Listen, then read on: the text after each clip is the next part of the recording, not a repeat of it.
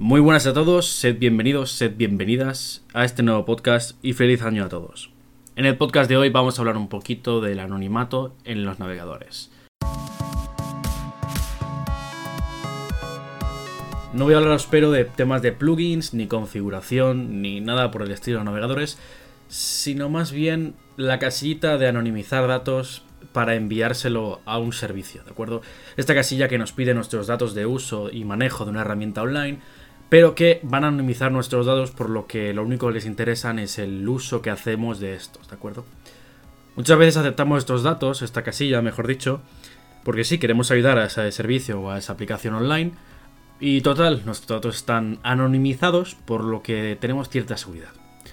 Bien, sí que es cierto que anonimiza los datos, o en teoría lo hace, ¿de acuerdo? Siempre ir con esa dudita ante todas las cosas porque siempre os dará ese pequeño extra de de atención o seguridad o privacidad, como queráis.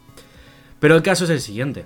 Por mucho que anonimicen vuestros datos, que suelen ser datos personales, como el nombre, la edad, etcétera, que hacen cosas random, etcétera, para evitar identificar directamente quiénes sois, eh, se, han, encontrado muchas herramientas y muchas formas en las que poder eh, saber quién es la persona exacta que está tras ese navegador, ¿de acuerdo? Una de las formas más sencillas de elaborar esto es viendo los plugins, por ejemplo, que tenéis instalados en el navegador, ¿de acuerdo?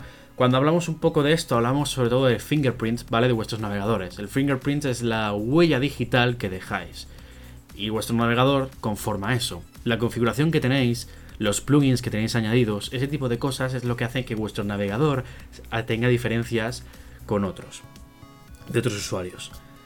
Por eso, el tema de anonimizar datos es un poco Está bien, está bien en sí anonimizarlo, pero realmente si quieren nos pillan, ¿de acuerdo? Sé que hay mucha gente que dirá, bueno, pues te pueden pillar de mil maneras, es cierto. Pero ante la opción, siempre elegid, en mi consejo, siempre elegid no enviar nada directamente, porque hay un montón de gente que lo va a hacer, por tanto que no lo hagáis vosotros no le va a suponer ningún problema al servicio o a la aplicación, ¿de acuerdo? Por tanto, mi consejo del día, un podcast cortito, como siempre intento ir al grano, eh, podcast del día, recomendación, si podéis, y siempre podréis, porque es una opción, darle a que no queréis enviar vuestros datos, sean anónimos o no, ¿de acuerdo? Porque al final, de una forma u otra, os pueden encalzar, o sea que si no enviáis nada, mejor que mejor, ¿de acuerdo? Yo me despido por hoy, nos vemos en el siguiente podcast, que tengáis un buen día y nos vemos. Chao.